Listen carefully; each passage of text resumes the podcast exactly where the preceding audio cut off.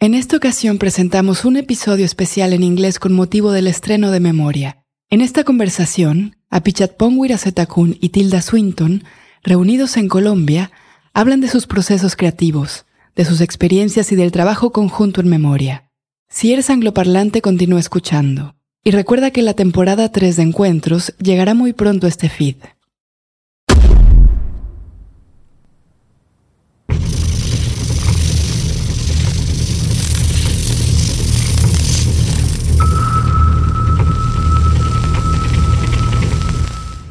Movie y La Corriente del Golfo Podcast presentan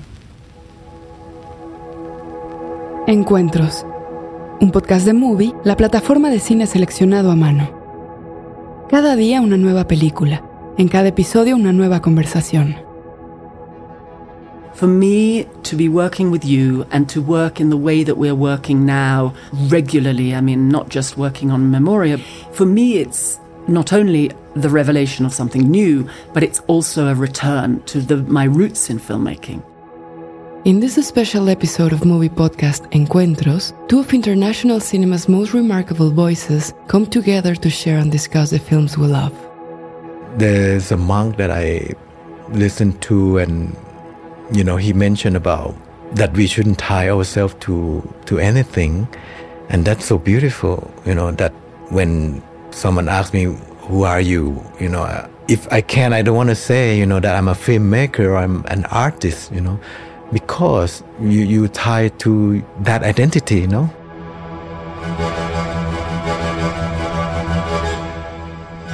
This conversation touches on the creative process of two of film's greatest names while working together on the film Memoria, an intimate collaboration founded on their long friendship.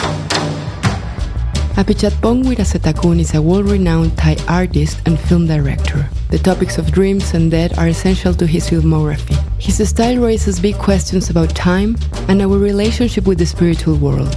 Winner of the Cannes Palme d'Or in 2012, for Uncle Boonmee who can recall his past lives, Weerasethakul returned to the main competition years later with Memoria, his first film shot outside of Thailand, which received the jury prize ex aequo. Tilda Swinton is a Scottish artist, actress, and producer. She began her career performing and collaborating with experimental filmmaker Derek Jarman. She has worked with directors such as Jim Jarmusch, Wes Anderson, Luca Guadagnino, the Coen brothers, and Joanna Hogg. Her performances have been characterized by the subtlety of her gestures and her magnetic presence. In 2007, she won the Academy Award for Best Performance by an Actress in a Supporting Role for the movie Michael Clayton. She has combined her acting in major Hollywood productions with a wide range of characters created by contemporary filmmakers such as Bong Joon-ho, Pedro Almodóvar, Lynne Ramsay, and more recently, Apichatpong Weerasethakul. Swinton and Weerasethakul reunited in Colombia for Memoria's release and talked about the importance of understanding that you're not in control and how cinema is an attempt to put what's inside one's head on screen, something they achieve through sound.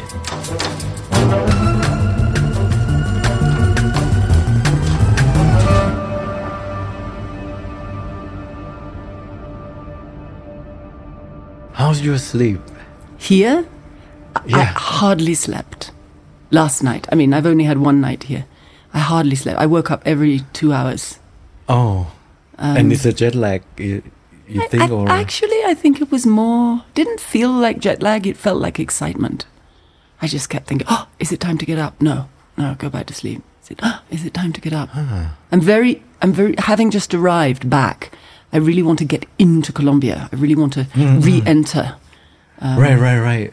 Me too. I want to walk around and Yeah. to see what I remember. Yeah, and just see all our friends and and be back in. This is why I'm a little bit. I don't want to sound ungrateful, but I'm a little frustrated that I'm only here for a week because mm. I want to. I want to be starting another journey here. I want to be here for months.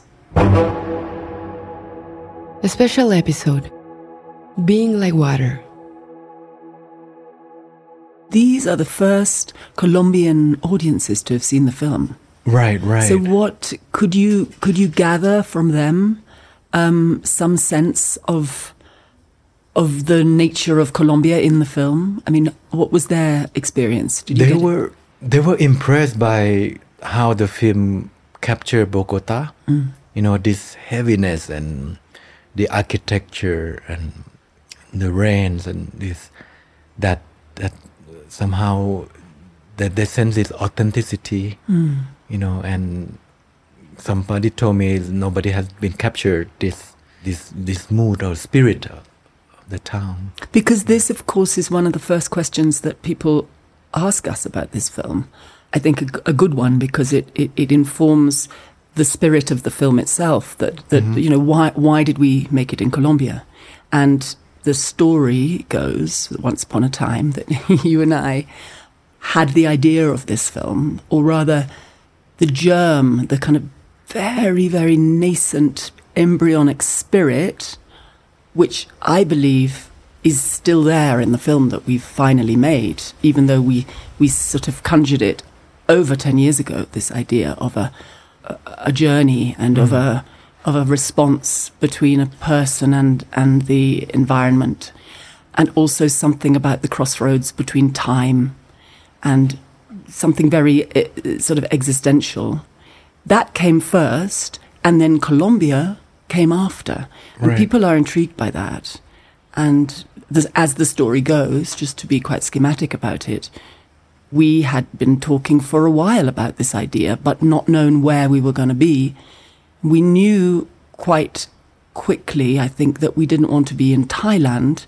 And, No. and, and, and one of the reasons for that, and tell me if I'm remembering it correctly, was because I was very um, cautious about you know, having established my real proper you know desire to be in your frame uh, as a presence and as a performer um, I, I was very cautious about being in your frame in Thailand because I could not figure out a way and and then y- you agreed that it was Yes. we couldn't quite understand how I could be in a Thai frame In fact, I, I try to write, you know, with you in the frame, in the pages, bef- way before Memoria planning it. It's like 2000, early 2000 even.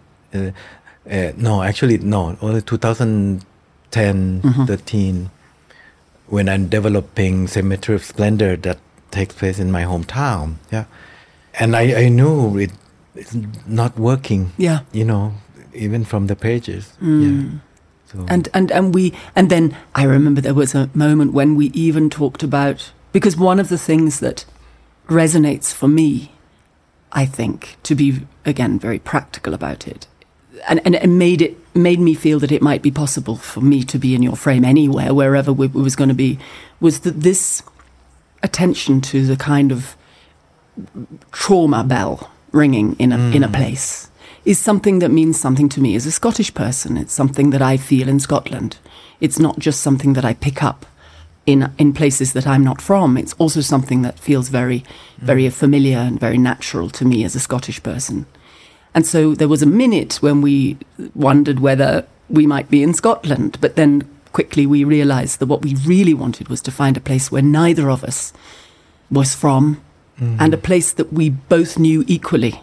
And then came this search of, uh, you know, looking at lists and lists and thinking of where it could possibly be. Mm, mm. And then you came to the film festival in Cartagena, and that was it. And you, I remember you, you, you said, it's Colombia. SOS.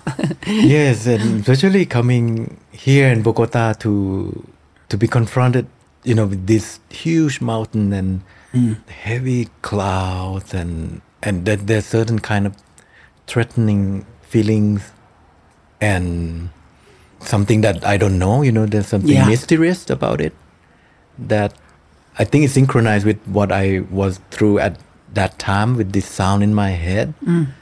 And I think that's why I, I wrote to you. And I think we embrace this idea of not knowing. yeah. Yeah.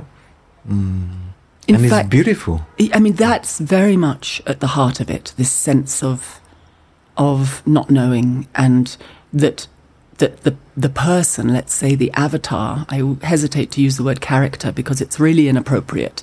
Um, because we're not working with that kind of theatrical construct, but the person, the the the spirit of of Jessica, who was going to be moving through the film, who was going to be the the the guide for the audience in this environment of Colombia is dealing with a mystery in her own daily life. And that that felt so right. And you had, of course, this experience of your of the bang. Talk about that first, and then we'll talk about about my experiences. So to so so talk about that because that Right. started after we started to consider the germ of the film. Then you started having the combination of the bang and Mm-hmm. the insomnia. Were they related? I mean, which came first? Can you remember? I think the I think it must be insomnia. Yeah.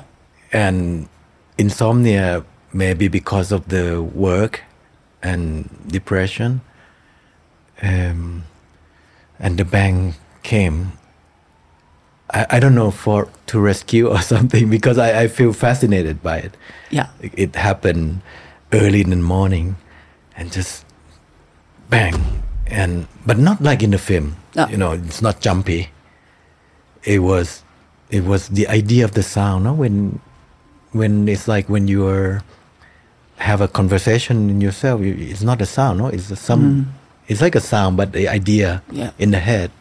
Yeah. And and it's progressed through the years. I think i had it for two three years. Uh, and then i could control it you know this big or small or when it's gonna come. So you could invite it? yes. Yes. Ah. But it had to start first and Okay. then and, then oh okay uh, the machine is running So like a sneeze. Yes, in a way, in a way. And then, curiously, there there were appearing geometric forms, you know, square and a lot of circular thing like white flash in the dark with the bang. And, and, and it's like animation uh, with circle and, and it like it's getting smaller or bigger. Mm. And that was uh, in the first early early draft of the film mm. too you know that actually Hernán at the river was full of forms geometric form over him. Yeah. Yeah so so it happening during my trip in Colombia too after Cartagena and Bogota Medellin and so it's accompanied me hmm. there I think, And- you know, when I see the film, there's a line in the film which, the more I see it, the more I find it resonates. When, you know, for somebody to say about anything, whether it's a thought or whether it's a belief or whether it's an experience, it sounds different in my own head. It's like hmm. it, that, that in itself is such a, an enormous bag of wonder that hmm. we as beings can try and describe things to each other. We can try and communicate, but we have to accept that we may never be able, we, we Right. almost certainly cannot really communicate. And I love that. I mean, that's one of the things I most love about cinema is that it's this attempt to put hmm. out on the screen what is inside our heads. And I find myself very moved by the acknowledgement that that's impossible.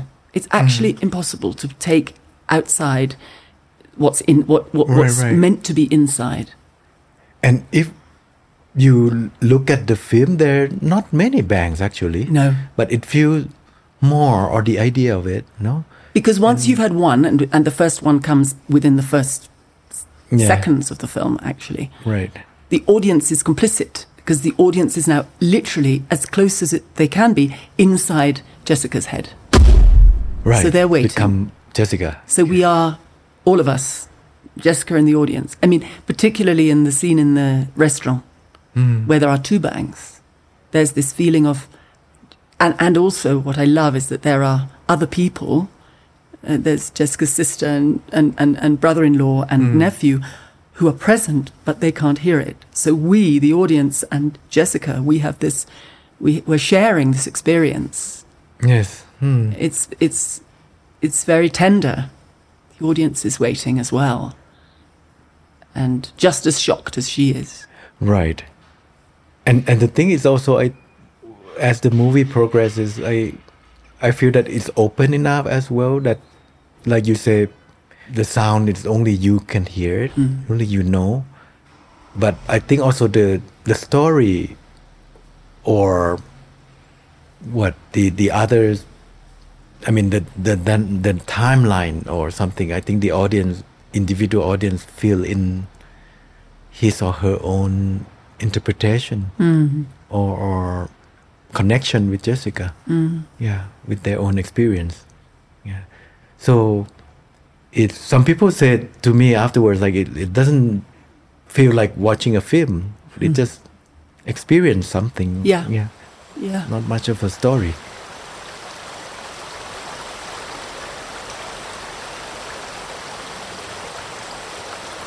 ¿Está bien?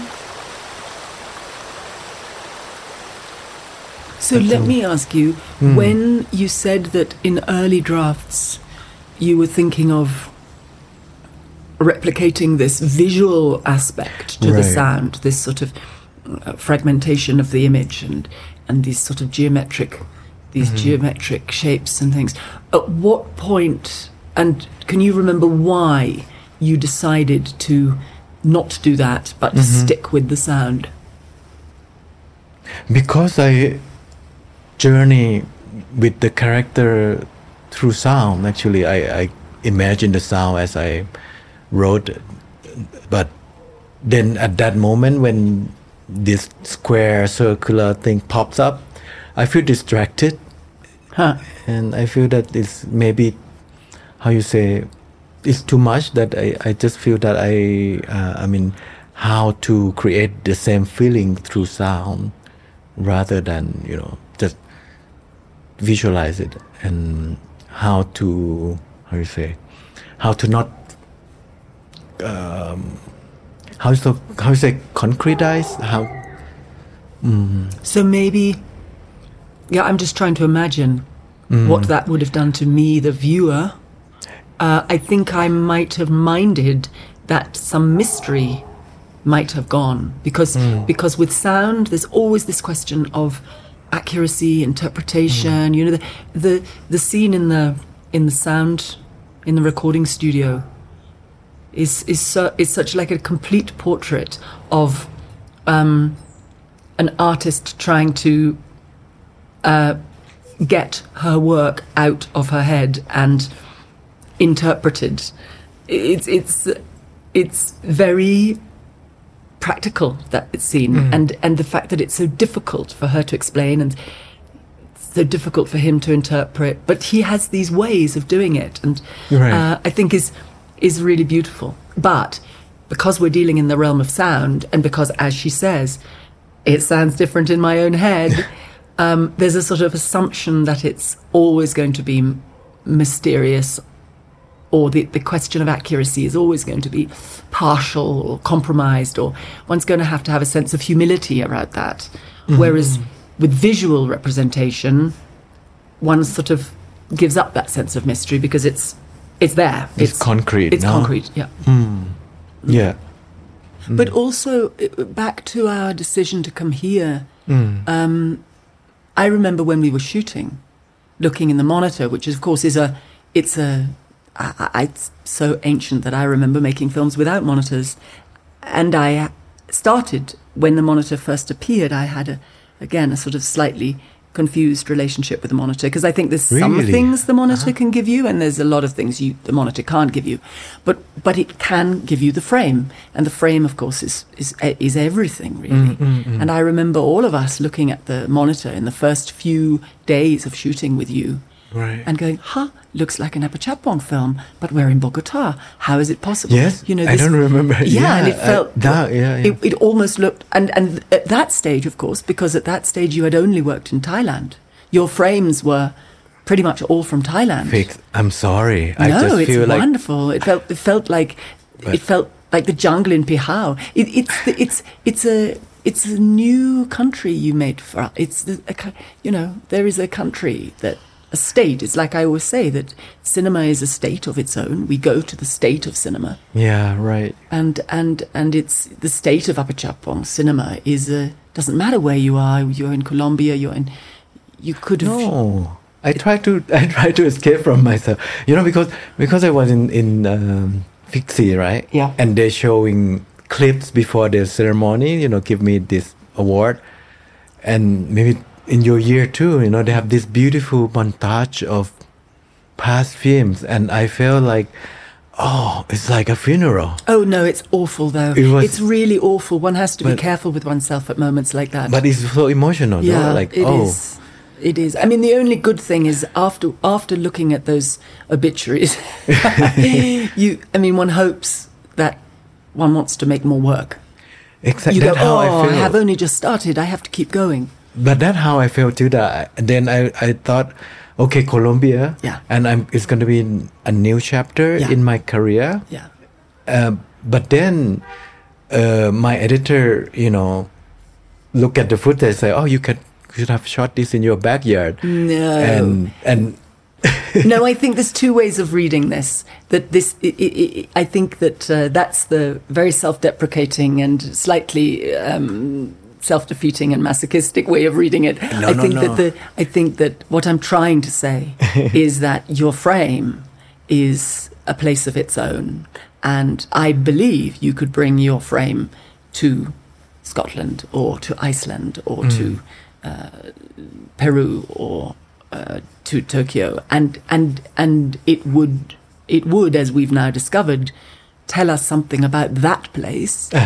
But it's still your frame, and that's a good thing. That's a that's a very generous thing to take your frame to other places because it's it sort of merges.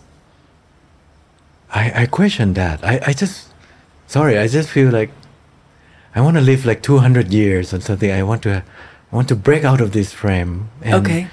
let's do it. Okay, let's do it. Well, we will. I mean, uh, if we want to live for 200 years, then we will. let's do it. because Yeah. I, you know, the reason coming here is also to to find uh, to stimulate myself. But of course, I discover many beautiful things, and but then maybe I need to accept that, right? Well, no, let's talk about newness then. Okay, Hmm. let's say what what is it that's new in Memoria that you value? That, um. that, that, that in, in terms of the experience of making it, and in terms of, if you can, objectively, describe the film itself, what the thing is itself. The, the, well, what, what's new for well, you? in fact, most things Yeah. are new. Okay. Yeah. But maybe the sense of the timing and the relationship of how we, you know, us and time in the film and hmm, it's hard to say. You mean and the rhythm? sound, the rhythm, and the idea of human existence. But what news you, Colombia? I don't know how to explain it. It's such profound melancholy, mm-hmm. certain feelings, and also acceptance. Mm-hmm. In the end, Well, I Yeah. suppose one thing that's that's a big leap for you is simply this thing of not being in the country that you were born in and grew up Mm, my in. cushion, yeah. Your cushion, and not only your cushion, but your society, your social network, your social web, the web of language, the web of Thai people speaking Thai to each other and being able to express themselves.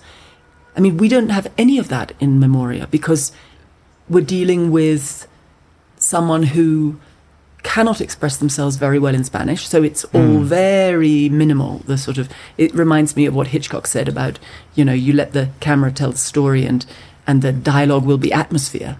Uh-huh. It's Hitchcockian in that sense because the, the, the spoken language is really not that important in Memoria.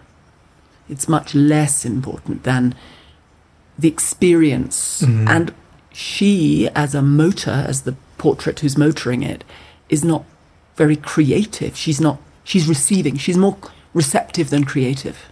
Mm-hmm, mm-hmm. And in your, She's, yeah, she's she's like water. She's just blend in. She change shapes and yeah. And that is very, very interesting to me. And I know that that is very interesting to you as well, as a, you know, as people, mm. that state of water and that attempt to live in mm-hmm. the present.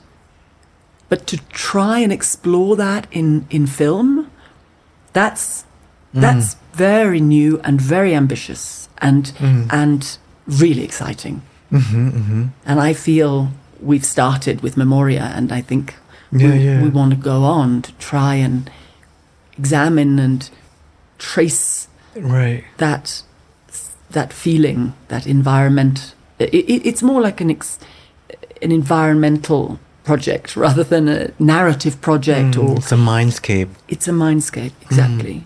So Because that's I- super new, and that's super new. And when you think of, you know, your films that you've you've made in Thailand, they are. For speaking Mm. as a non-Thai person, and Mm-hmm. I feel when I'm watching them that there's a whole web of Thai. It's not just the language, but seeing the way in which the people communicate. You're with right. one You're another. right. Yeah. That there's element. No, there's something that really tied to that location. and the and history. Mm. that that as a non-Thai person I'm learning and Or only, lost, or not Yeah. understanding Mm. and and and this it, it's this feeling of a bedrock Mm. like this what we're getting in your stories Mm. is is you know the tip of the iceberg but under the water is this massive you know the the reality of Thai hist- social history Mm-hmm. which of course you and your Thai colleagues know more about than than than I do I think the core that I took it over is I don't know we can call Buddhism, but this philosophy of water. I think it, it present in Thai film, but maybe not as much as here. mm. Um, because here is is um, how to say it's really singular, yeah singular activity of just walking and yeah discovering and that pronounce this element and yeah i don't know if you remember i gave you this little book yes which I carry with me always yeah i think he talks about that by Tisnat Han no? yeah talk about being aware that you're water and you also connected with everything you're the sky you're the trees Yeah. and you're part of everything yeah and i think that has something to do with memory as well yeah. Intermission. Mubi is a curated streaming service showing exceptional films from around the globe. All of them handpicked by real people who really know movies. Every day, Mubi premieres a new film. From iconic directors to emerging auteurs, there is always something new to discover. And if you're enjoying this conversation, we're happy to share that Memoria will stream exclusively on Mubi starting this Friday, August 5, in many countries, including in most of Latin America Germany, Italy, India, and Turkey. More details are in the show notes. You can also stream many of the films we feature in the podcast. Just look for the collection called Mubi Podcast Encuentros on the Now Showing page. And to try Mubi free for 30 days, visit mubi.com slash encuentros, that's M-U-B-I dot com slash encuentros, for a whole month of great cinema. In this blog, Apichatpong Weerasethakul and Tilda Swinton talk about some of their favorite films. A film that I hope very much that Mubi is going to take an interest in is uh, Andrea Arnold's new film Cow, which is uh, it actually relates a lot to things that we've discussed this morning. It's a really beautiful film. I, I hesitate to call it a documentary. I'm rather like uh, attachment to labels of any kind. I'm not keen to, to call a film anything particularly.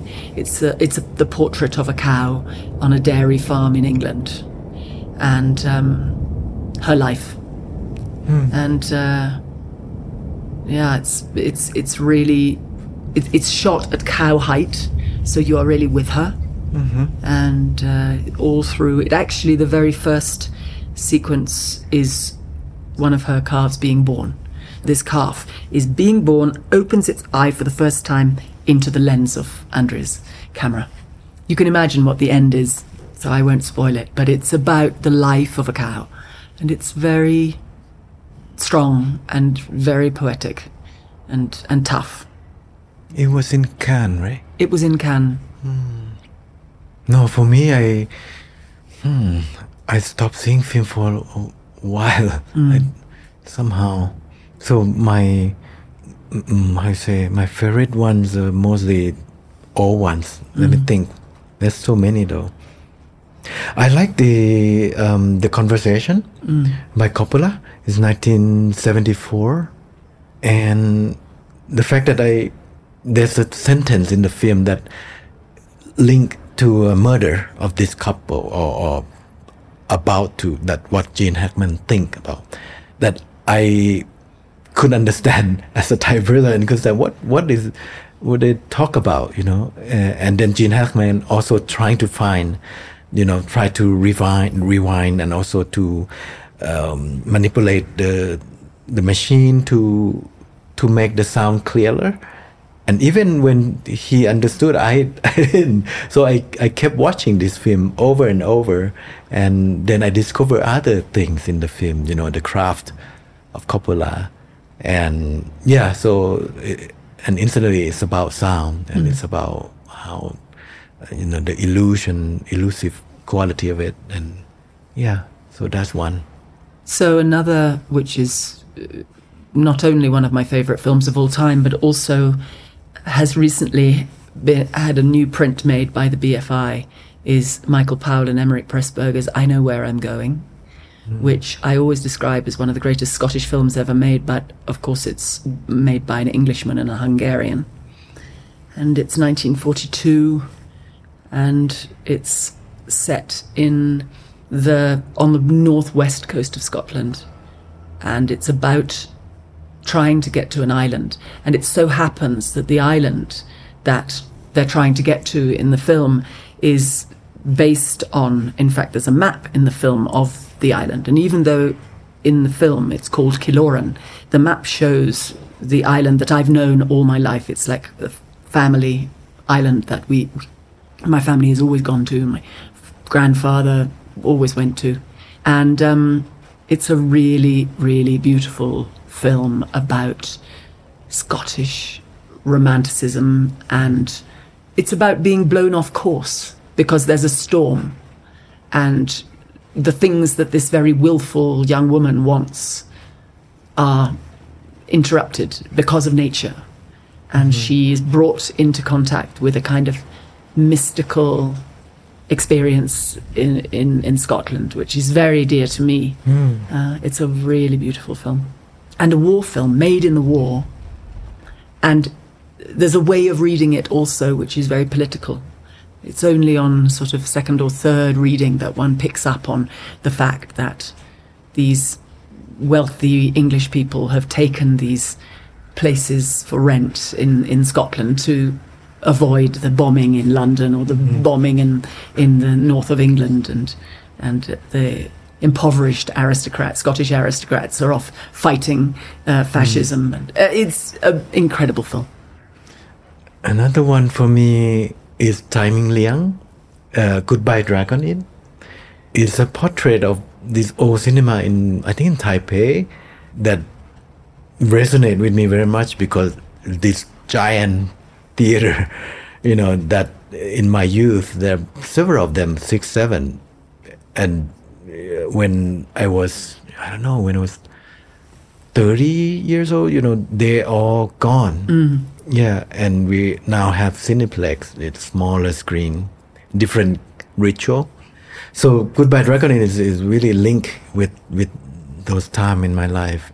And the film, you know, happened to the course of this one martial art film, you know, from start to finish, you know, real time. And he used the real uh, King Hu film and you see glimpse of it sometime, sometime from the side, and the whole film is raining. Ah. You, you can hear this rain outside, the rain from inside. is, it's almost like it's like never-ending tears. Ah. It's so moving ah. for me, and there's a few audiences in the theater, mysterious that sometimes appear, sometimes disappear, mm. To do the kind of browse, how you call it, in the bathroom, you know, kind of check checking one each other out, and you know, and some some just disappear, sometimes just appear. They are like ghosts Mm. popping in and out. And yeah. I was just remembering that actually the first piece of work that you and I collaborated on was our film festival in Yao Noi. Right. In what year? I'm very bad at years. Oh, me too. So Oh, I don't know. Uh, 2011 or something? something. Or, or yeah, 12? that doesn't sound wrong. Yeah, something around then. Yeah. Um, and we co-curated a film festival on this island, Yao Noi, off Thailand. And one of the days, we had an open-air cinema for the village in a rice paddy. You remember? Yes. And then we had a, a, a these actors, quite well-known actors, came down from Bangkok, and they live dubbed it, and it Right. was an absolute riot. It was fantastic. It was like complete. It was like a rock concert, wasn't it? It's a performance. It was a like huge and- performance, and in this rice paddy, and uh, this field with all the villagers there. It was great. That's mad It festival. was mad festival. How did we do it? It was great. We even had a, we called it Film on the Rocks. And on the last night, we had this, uh, we had film projected against these beautiful rocks. We all went out on boats and we were on a floating platform watching film projected on the rocks. It was insane. You were showing. I think I showed another of my favorite films, which is a film from 1933 by um, Henry Hathaway, mm-hmm. Peter Ibbetson with Gary Cooper Right. which is was the film fetish of what a film fetish of the surrealists. It's about uh, about meeting in dreams. Mm. It was actually mm-hmm. it was a little seed of memoria as well because it was about people who are irrevocably separated and cannot be together in the flesh, meeting in each other's dreams and sending each mm. other's messages in the dreams. It's so sexy Mm. and Yeah. and not sexy at the same time. It feel like I think these two characters is like friends, no, from the Well, they knew they met. They meet when they're. Ch- they basically fall in love when they're eight, mm. and then they're separated, and then they find each other again, and then mm. they're separated again forever, but they mm. meet in their dreams. Yeah, it's a sort of ghost story in a way. I like when he walk out of the jail cell, like super special effects Yeah. for me. Yeah, 1933, and there was a lot of dancing at that film festival as well. It's like from another. Talk about memories. Wow, that feels a long time ago. And I like Jarman's blue actually. I saw it when I was in Chicago, and I, I didn't understand much. I mean, it, it was it was like a dream to me. Again, a dream. It's a flurry of memories, and the thing is, during the projection, the film caught fire. That's happened. That used to happen a lot with Derek. Really? That happened when we showed The Last of England in, in Venice. And Yeah. no, everybody Oh. thought it was part of the film. I thought that Yeah. because it's at certain point it's not blue. It's transform, you know, like change color and then um, amber and then Wow. black. Wow. Yeah, and and silent. So it was uh, it was a experience. Well, Yeah. the, you know, Blue was originally a concert. It wasn't, it was an experience. It wasn't a, a film. We did a series of Blue concerts. Right. Um, and then after the fact, we, we, you know, Derek decided to make it as a film. He was losing his sight at that time, and he, Blue was kind of all he could see. Um, and actually, Simon Fisher Turner, who's my great friend and comrade who did all the music for, for Derek's films, he and I are working together still forever. Um, there are going to be some blue concerts in December. Oh, listen, listen to the sound of the wind in the in that fantastic tree up there. Uh, yeah, so so blue goes on. We're this gonna December. yeah, we're gonna do some more. Where at? Um, I think in Paris, and I'm not quite sure, but yeah, it, it rolls on. Part 2 It's um, it's it's like a rumble from the core of the earth, bang, and and then then it shrinks. You just listened to an excerpt of Memoria by Apichatpong Weerasethakul. How how did you feel when you first saw the film, is that I think it's a cut that really similar to the, the yeah, final film. Yeah, it's it's it's sim- it was similar in terms of its shape. There were some, you know, effects that weren't there. The effects at the end weren't there. They were indicated, but they weren't fully there. And of course, uh, it has to be said, it's one thing to see on a relatively small screen, and it's another thing to see it on that beautiful screen in Cannes with that sound system. So I feel very blessed to have had that as my second screening. And, uh, you know, uh, uh, of course, we have to urge everybody to go and see it in, on, on as big a screen as possible. I just feel that the, the, the experience in Cannes was like my first actually because I try to think why you know it's different from when I check in the theater in Thailand um, and I think maybe it's because of the people Yeah. to sitting among you know the crowd and together you know anticipating this and know, join the journey yeah I mean, I've sat in that room many times, and the attention of the audience for that screening was quite exceptional. I, it, it was it was so quiet that I wondered that whether they were going to suddenly all stand up and walk out because they were Or horrified, or I mean, it was it was, or they were all there was suddenly going to be a collective snore. I mean, it was one or the other because they were so still and so locked. I now realize because the response was so welcoming afterwards, but I think they were uh, in an experience uh, so totally. And of course, I, I hope that might have been the case two years ago when we were hoping to show the film, but Yeah. but this particular Cannes, that particular audience this year, having not been able to show it last year when we intended to show it, Cannes having been postponed, and this audience was so grateful. I felt. I mean, I felt it throughout the entire festival, but there's something very beautiful going on right now. I have to mm. say with big cinema. It's people were so nervous for a while that we were never going to be able to go back into the big cinema, and so to go back in and to everyone's been so thirsty for so long. They're like drinking it up. it's like we were kids again no Totally. like- Enchantment is the word. I Yeah. felt that it was an enchanted audience. And that's a great spirit to go into Mm. this particular film because this film is really asking of you that you Mm. leave everything outside yes and you just dive in. You told me during the shooting that you know Joe, you know, in other filmmakings, maybe Hollywood or something, it's, it's not like this. You know, the the way that uh, you or John or other people work. You know, but how, how do you feel? Because for me, it's I feel like a friend, and hmm.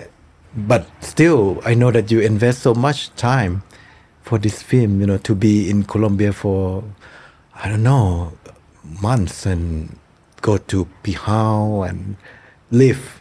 Well, you know, Joe, I mean, it's for me, and this is a very, you know, quite an intense thing to say, but for me to be working with you and to work in the way that we're working now regularly, I mean, not just working on Memoria, but now continuing our work together and talking about the future, for me, it's not only the revelation of something new, but it's also a return to the, my roots in filmmaking. Because the way I started to work as a filmmaker was with Derek Jarman in a very similar way. Mm. And I worked with him for nine years in this way. And so it's a really blessed thing after all this time and all hmm. these sort of skirmishes and interesting adventures I've been on with other filmmakers and in a variety of really disparate filmmaking hmm. environments. It, it's a homecoming for me to work with you. It's all the, the way in which you work, the, the way in which you make it possible for me to work and all our colleagues. It's, it's the thing that I started with and it's the thing mm-hmm. that I love the most. And so it's both what's, what's old about it is very natural and very, and very comfortable. But what's new about it is just this revelation that it's still there. And so for me, it's uh, beyond a blessing to, to be working with you. It's about the filmmaking environment, what, what, Derek taught, taught all of us, didn't teach us, but just exposed us to, was that it's all about the process. And it's about this community. It's a collective experience, not just Right. collective with the filmmakers, but also with the audience. And mm-hmm. that's what you bring with you and what you're interested in, as I understand it, your relationship with your audience and and your relationship with all of us as filmmakers with you is very similar, very very mm. akin to the way Derek as a director, which again is a word that I feel I have a kind of ambivalence about because one thing again that we learned with Derek was that we are all filmmakers. Mm-hmm. And yes, at a Oh, certain point, yeah. one has to figure out, you know, you're the director and I'm the performer and someone else is the costume designer and someone else is going to hold the boom. Mm-hmm. But actually, we are all filmmakers and we are all working together. And that's, mm-hmm. that's a thing that, that I really cherish and probably the uh-huh. reason that I am still interested in, in, in working, I suppose. And I was thinking, what Tilda feel? You know, would you did you feel lost as, as I was? You know, that what is this film? You know, what am I doing here? And or being in this tunnel, which is very hard for me. I, I mm. admit that is I lose many times this direction in that place because it's full of dust and sound and something that I, I sometimes couldn't focus. And I was always thinking about you. Yeah, in particular, like how would you, what do you anchor on during the shoot? Yeah. I think since you used the word, um, if I felt lost, I, I, I enjoy feeling lost. I, I think I found that and I really enjoyed, yeah, the lack of, uh, th- that we had, that you gave me and that we together encouraged ourselves to be modest in our gestures and, and to, to look for modest gestures and to really enjoy the simplicity of pres- just presence. For me, that's such a relief. And, and as I say, I think it's, it's not a relief because it's something new that I've never experienced. I think it's something that I really really like and I've always loved, and it, it is something very, very old established for me. It it means that I can be light, just be light, not have to carry. I mean, it, it reconnected me with a, a a sense of quietness. I mean, I'm, uh, as you know, uh, knowing each other, being being close friends, uh, I'm actually a quiet person, and I, and in the in the world of filmmaking, I've had to encourage myself to be more, just more connected and more social than I think naturally I would. Uh, I think I, I, and so Jessica was like a, an oasis of quietness for me, and that also goes for her lack of biographical detail or any of that sort of mm-hmm. burden. Mm-hmm. Just her being this this ghost presence, mm-hmm. moving through spaces. That for me, that was really just delicious. I loved that. So yes, if I felt lost, that's something I want to feel. Hmm. Don't really n- like knowing what I'm doing. Hmm. I try No. not to as much as possible. For me, it's a discovery because I know you as you, and when I wrote it, it I I don't know who this person is. Hmm. You know, there's a link of Jessica Holland in I Walk with a Zombie, hmm. but of course here she's more active, and then I think I, I kind of slowly discover together, or maybe with this character that you deliver for me, you know, through spaces and. I don't know. How do you feel? Maybe you, you didn't know either this person. I, it's funny because I realize because we were together in uh, Doha, uh, in Qatar, at the um, Qumra, the the sort of encounter workshop there, and we were developing all the time this. It wasn't even the ideas; it was the environment. We were always looking for a kind of way of working, and I remember there talking in general about my kind of sheepishness because I was asked to, to, to give a so-called masterclass about performance and or, or even worse, being an actor, which is something that I feel very awkward about because I don't really identify as an actor, because I have nothing really to say about acting. I'm not really interested in it, um, even though I'm aware that I have been popping up in films roughly speaking, described as an actor for over 30 years. So I, I realize it's that, you know, I haven't really got much of a leg to stand on in this, but I tried to explain in the course of this uh, masterclass what I really felt about what, not even what my task is, but what my interest is. And I remember you finding that useful in developing the mm. idea of how we might work together and also what this portrait of Jessica might be so that mm-hmm. she's not a character. I mean, I think of her as a predicament, really. It's the portrait of someone in a predicament. Mm-hmm. And that's it. There's really nothing else that we really provide. We provide a series of circumstances. She's a alien in the sense that she's an outsider in the country.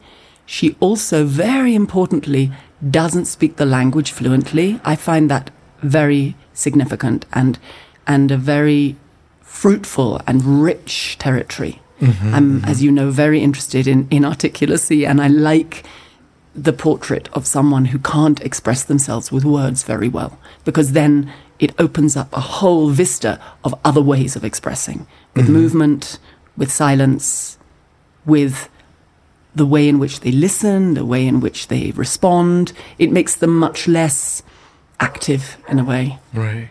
And so, having eh, talked about this and and having realized that this was something that in general I was interested in, I think you then took that after Qumra, after this experience in Doha, and you kind of then you developed the path, let's say, mm-hmm. not the character, but the path of the journey of, of, of Jessica. And I was mm-hmm. I was so grateful to you that you didn't even you weren't interested in explaining anything about her history or you know there's very very tangential details about we know that she's been an orchid farmer somewhere in a finca outside Medellin. That's all we know. And right. there's talk of her husband and there's talk of his death certificate. And he's referred to twice. That's it no? That's it. Mm. and i love that because that that just brings up so much possibility como una bola enorme de concreto que cae en un fondo de metal, rodeada de agua de mar. You just listened to an excerpt of Memoria by Apichatpong Weerasethakul. I mean, mm. I've said many times, and it continues to be true, that I think when I think of performances, when I think of of, of what what present it's more presences what presences what cinematic presences you know sometimes i'm asked what's the most inspiring performance you can think of I always think of the donkey in Bresson's oh, yes. Balthazar. I think of the, you know, Bresson talked about models. He didn't talk about actors, and he didn't, and, and, and he he was looking for a kind of animal presence. Mm-hmm. Um, I mean, that, those are my words. I'm I'm putting them into his mouth. I, he, I, I, I'm looking for an animal presence, and when I when I see the kind of presence that the don the donkey, or let's face it, that probably there were several donkeys but they all go they all add together in mm-hmm. in the in the shooting of the film to add up to the performance of Balthazar there's something that that there's a noise in the background but I'm going to keep going um, because I'm going to because everybody knows that we're sitting in a garden in Bogota. Just wanted to mention. Um, but that the presence of that donkey all that donkey is doing is experiencing. Experiencing. Just experiencing. And that's really good for the. Uh, there's something the audience gets mm-hmm, mm-hmm. from that, which I love the opportunity to try and give them in a portrait of something like Jessica, and I hope that when the audience is watching Jessica, they at least stop wondering about what she's thinking or mm-hmm. or what her story is. I hope that at a certain point they give that up and they Yes. just they can be with her and they can just their ears open and they listen and they look and they they just experience with her.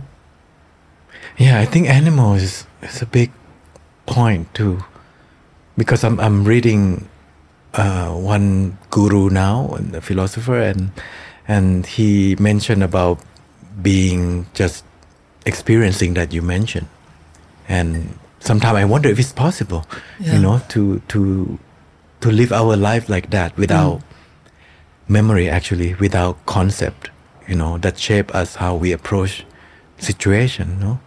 And and I don't know. I I think during this time last past year, I and you too were with dogs, Yeah. our dogs, and Yeah. for me, I I observed them. Oh, they are teachers. I mean, Yeah. really, that's again, it sounds like a highly kind of pretentious thing to say, but truly, practically, they are our teachers. Yeah, And you know, Yeah. um, another another sort of key for me in touching this kind of experience is my experience of grief. And I remember when when we were developing Memoria, you you had the autobiographical uh, contribution of your bang and your insomnia, and and during the years that that we were developing the the project, I experienced the death of my father in particular, my mother, in fact, also my mother, and I talked to you about what grief, what the experience of grief was for me, and um, I think that informed the project because, in a nutshell, my, I think you know everybody experiences grief differently, but for me it was. The, the first thing I could say was that it was as if all narrative stopped. what do you mean? I mean, that's the trauma for me in the first instance of bereavement is that hmm. you lo- I lost my attachment to narrative. I lost my way with how the days, the years, the I couldn't visualize. You know, so the person dies, and I could not figure out what the next week was going to be, what the next year was going to, what the next month was going to be. I was, in a way, brought into the present moment by grief. It was really productive in that way. It was, it was, it was very practical. It was, you know, and whenever anybody I know is is bereaved, I I always. Uh, suggest to them that they go really carefully with themselves through every hour of every day because that feeling of discombobulation, that feeling of dislocation, is very strong, and it can be really confusing. Now, as I understand it, this is what this pandemic, the last two years, let's face it, mm-hmm. of the pandemic, And continue. has been for mm. all of us. It's been a sort of grief grief experience because we haven't been able to stay connected to oh next next summer Yeah. I'm going to go on holiday in there next next winter my daughter's going to get married. All of that has just been cut. And we have been taken back to living each day each hour at a time. And I think a lot of people have found that really challenging and frightening. Mm-hmm, mm-hmm. Um, because society kind of lives by its web, doesn't it? And mm-hmm. and but so I've experienced the last two years as sort of grief light, if you like. Yeah. But when you grieve for someone, you know, I think in your case, were you also thinking about death, like dying in terms of your own mortality? Yeah. And I mean, I'm talking specifically. I mean, I've I've I've experienced um, grieving for people younger. I think pe- grieving for people who die um, earlier in their lives is a different thing. I, I experience it differently because, of course, then what you're dealing with is carrying or the the fantasy of oh they died too young and then you have all this fantasy of what they would have done as an old person and you know there's in a way that's a security blanket because you can retain that fantasy and it sort of keeps you warm for a bit sometimes out of a sense of outrage or a sense of but you you you keep the the narrative oh, Right. going in your mind. Oh, what what a wonderful old man Derek Jarman would have been, or how many films he would have made, or whatever. Mm. But when someone is very very old, that's a different challenge, and it's almost a sharper challenge. I find because you don't have the comfort. When when my father was ninety three, he was at the end of the track. I mean, mm-hmm. you couldn't say, oh you know, gosh, what he would have done with another 20 years. No, I mean, he was really a, an animal reaching the end of the line. And that's, that of course ties you in as well. You go, oh, I'm going, I hope I get, you know, I, I hope I get, go out like that. I mean, that's kind of, he, he had a blessed mm-hmm. passing. It was, it was beautiful. And, it was, and I had, you know, I, I read the Tibetan Book of Living and Dying a lot while I was with him while he while he was dying, and it's a very tortuous and sort of, you know, it's a piece of work Right, right. But it also can be liberating. no? entirely. to ex- to embrace that that we is a nature that uh, how you say because I think that is such a powerful mm, event that Yeah. that we will all get there, but we try not to think about it all the time. But but and that's such a waste. right, but I mean, if we accept it and we think Yeah. about it Yeah. or practice, even you know, like it's like a holiday or it's like Yeah. something we look forward to. I mean, it will kill this myth and. uh, something to prepare for, you know. Mean, And of course, again, it's banal to say because it's so obvious. But the closest anybody who's who's had this experience that I was so blessed to have of of of, of, of he- helping somebody to to to die, uh, as it were. Um, to, to support them while they went through the process. Uh, it, the closest thing it comes to, in my experience, is birth. It's exactly like waiting for a child. Yeah. You know, very, very, very similar. You're sort of waiting for this transformation to take place and for this beginning. And, uh, Right, right. And, and as you say, it, it brings up this question in your mind how do I want to, how do I want to go? And, and, and how, what can I do to prepare for that? It's so linked with what you mentioned before about you don't feel like you're an actor, you know, because I, you know, there's a monk that I listened to, and you know, he mentioned about that we shouldn't tie ourselves to to anything, and that's so beautiful, you know, that when someone asks me, "Who are you?" you know. Uh, if I can, I don't want to say, you know, that I'm a filmmaker or I'm an artist, you know, because you, you tie to that identity, you know. Exactly. And then when you get whatever order or you incapable of doing what you do or you think you your identity is, you become you collapse, you know, you, you just lose this self that oh one day I cannot make a film and uh, what should I live for, you know? Yeah. So that's the danger of Yeah. attachment to this Yeah. idea of career or Yeah. yeah. Yeah. And and that is the same, no? If if we just accept that, you know, we don't we we just not identify with the body, Mm. with this idea of we are we, you know, but but if we just liberate like, okay, we are the trees, we are part of this environment, you know. Yeah. And then one day we just Yeah. change. Yeah, we transform. But then Yeah. again, we are all dying all the time, every day. That's what that's the point. Is hmm. that it's it's all ongoing. It's not like there's a some kind of hard edge to any of this. Right, right. There's not there's no decision. It's not I think I think there's so much attachment to the idea of will that we have we have it in our power to to decide to hmm. Become old or to decide not to become old or to decide to mm. recognize that we're dying it's happening. You know this it, it, it's never ending. Ch- ch- changes. It's mm. just all we've got. And um I'm so want to make a film about this again to to really actually it's for a reminder, not to self reminder, and so to people. But mm. I think that children know this. I, again, it's like what I was saying about about you know finding working with you is for me a reminder of something very elemental for me. Um, I think children know all the things we're talking about. They know about changes because they have to experience changes again on a daily basis, and they have to have a kind of yeah humility about change because and, and, and then this point comes when society encourages us to become more fixed or to attach ourselves to things and take pride in our ability mm. to be willful and in control.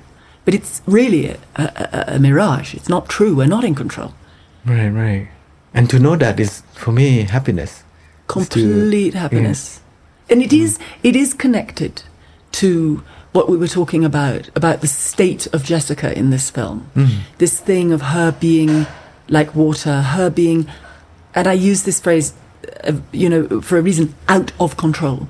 She is not actually the she doesn't know when this bang is coming. She's she knows that she wants to buy a fridge. That's almost that's it. That's probably on her list of willful actions. That's almost Yeah. and and the fact that she goes to visit Jeanne Balibar's um, portrait is is that's a decision she makes. But even that is introduced to her by someone else. She she's following the river and Yeah. but she decides she wants to go and buy a fridge. That's almost the only thing really that she decides in the in the film. But but she's confronting with death all the time, no? Yeah. And and and in fact resisted a bit. You know, when she buy a fridge for this dying orchid, and Yeah. you know, look at this skeleton. You know, there's always reminder of Yeah. time. Yeah. You know, of Yeah. demise and Yeah. yeah. So so I think you can look at it in different ways, and and that's so, so nice to discover. Yeah. Yeah. But there's also this this uh, very very very tender moment for me in the film is is when old Elkin, the older Hernán by the river, when he when he dies in front of her, and she asks him, "What was it like?"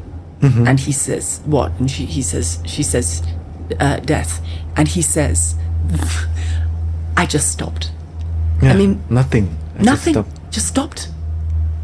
It's it's incredibly resonant. That it's mm-hmm. it's the wisest thing I can imagine anybody saying about death. It's, that's mm. what it is. Just stop. And and for her, that's that's a real contribution because mm. if if if we're reading her as someone who is negotiating grief, it's really useful for her to have that perspective. Right, right. clouds, and you were bouncing about on them.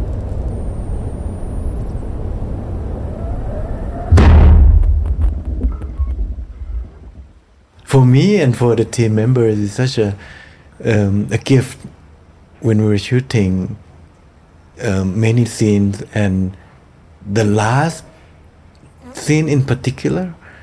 Is that the last scene of our shooting? It was the last When- scene that we shot. yeah, emotional long take. yeah, yeah. And you know, I don't know how you did it, but I mean, I, I guided you, but I feel that it's not me. It's something that, um, how you say that all of us, you know, we were sitting there, and I remember when we say cut, many of the team are in tears. Mm. You know, it's such a, a, a an experience to to witness mm. that. Yeah and then when cut like you you just come back mm. you just went to see the piglets Yes, oh yes. That was so uh, wonderful that while we were shooting for the over those days, the, all these piglets were being born. I think eventually it was something like 26. Or, I mean, it was this massive Oh, never sow. ending. Never ending. And in between every take, I would go and see how many more there were. And it was, but it was also seemingly felt absolutely organic that this scene was very much about death somehow. But it, there were these piglets being born, and pigs, of course, are, you know, am, am, among my more favourite animals on the planet, and uh, I identify with pigs. I don't know if it makes any sense. I don't know what you can do with that. But, we never had a chance to talk like this. No, so it's thank you, thank you for. Thank you. No, actually, it's fantastic. I think it's great. You've been very, very generous with everyone, and And you know, um, yeah, every conversation Joey and I have is more seeds for another film. So thank you for massaging even more the next one. Encuentros, a podcast by Mubi, an ever changing collection of incredible hand picked cinema. A new film every single day, a new conversation each episode.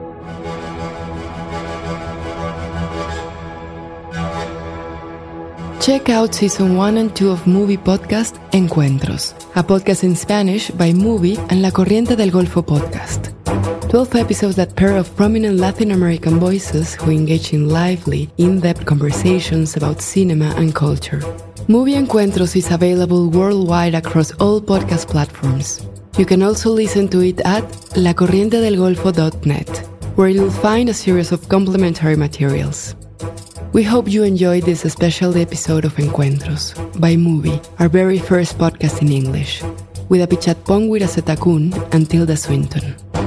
Idea, Efe Çakarel, Sandra Gómez, John Barrenechea, and Ricardo Giraldo. Production and conceptual supervision, Ricardo Giraldo. Executive producers, Efe Çakarel, Sandra Gómez, John Barrenechea, Diego Luna, Gael García Bernal, and Paula Moro. Sound design, Javier Umpierres.